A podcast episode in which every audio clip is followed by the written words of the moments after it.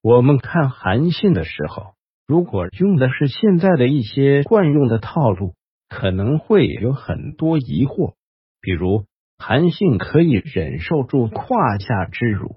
但对于管韩信几个月饭的亭长，只是因为没有给韩信准备一顿早饭，韩信就愤怒离去，难道亭长的老婆做的事情比街头那个让他受了。